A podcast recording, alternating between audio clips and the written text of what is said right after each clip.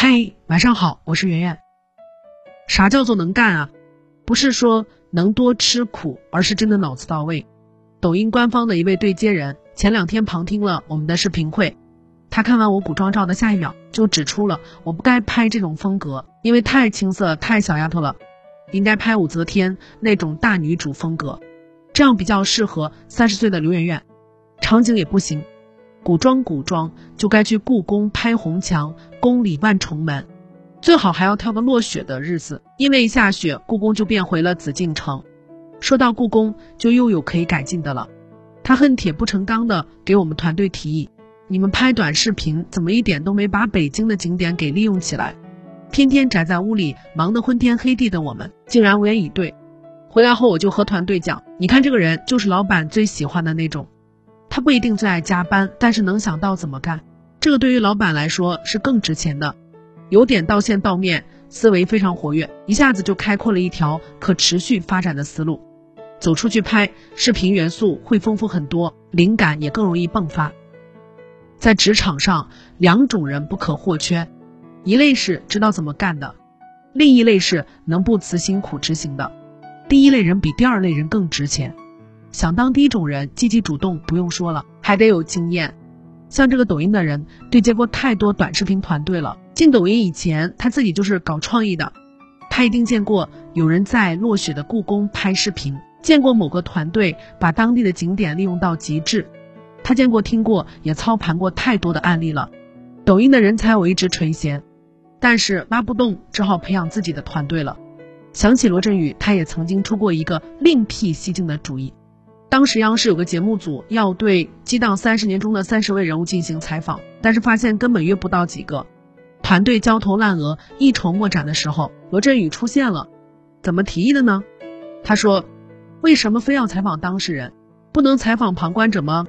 书中的当事人一个也不请，只做外围采访。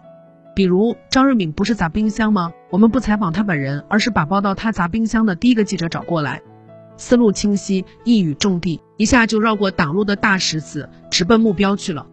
这条路走不通，那我就开辟新的路，条条大路通罗马。《武林外传》的导演也是，吕秀才的扮演者于恩泰进组之前，导演跟他说多读几本古书，看起来更像是一个读书人，这样才能够更好的显示出秀才的气质。于恩泰信了，老老实实的，早早的在家看起了《论语》。一字一句琢磨，甚至把整本《论语》都背了下来。好，终于开拍了。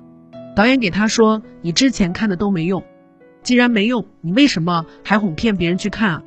因为这样能够更好的演绎出吕秀才的怀才不遇。我读了一肚子的书，用不上，憋屈。有句话说，一个具有天才的禀赋的人，绝不遵循常人的思维途径。但要怎么做到？罗振宇当时是央视特意派来给节目组做策划的。”他那时候已经是央视经济频道的制片人了，《武林外传》的导演是上镜，《炊事班的故事》系列剧就是他拍的。他一个作品一个作品磨过来，自然知道怎么帮助一个演员尽快进入角色。条条大路通罗马，关键是条条大路都在哪儿？聪明人是会思考这个问题的。顺便，这本书里有个案例，难题是改善越南孩子的营养问题，一般人过去了以后怎么做？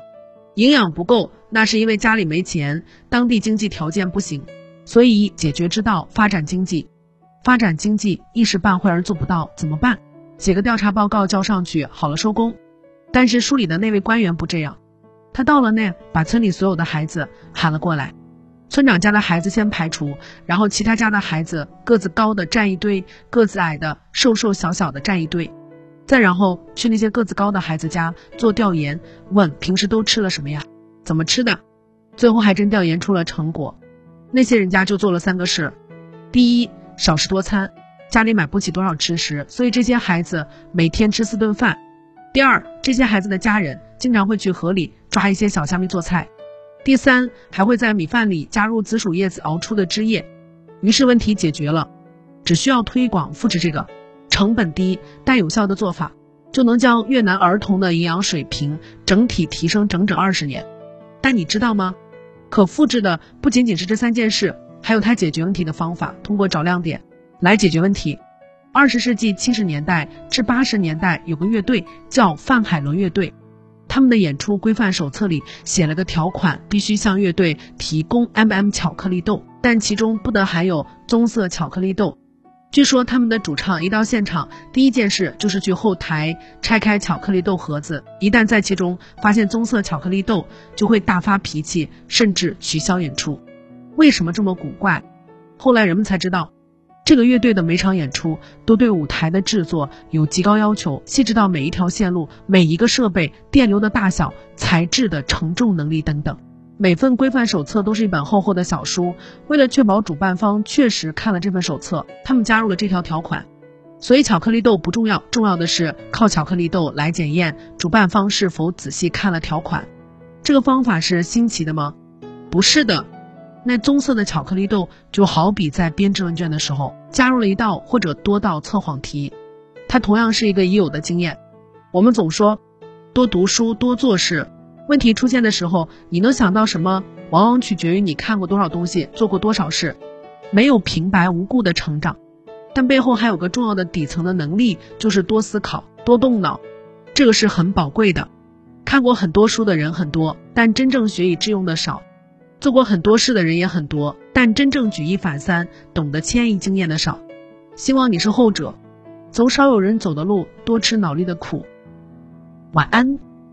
更多文章可以关注我们的公号“逆流而上”，流就是刘媛媛的流。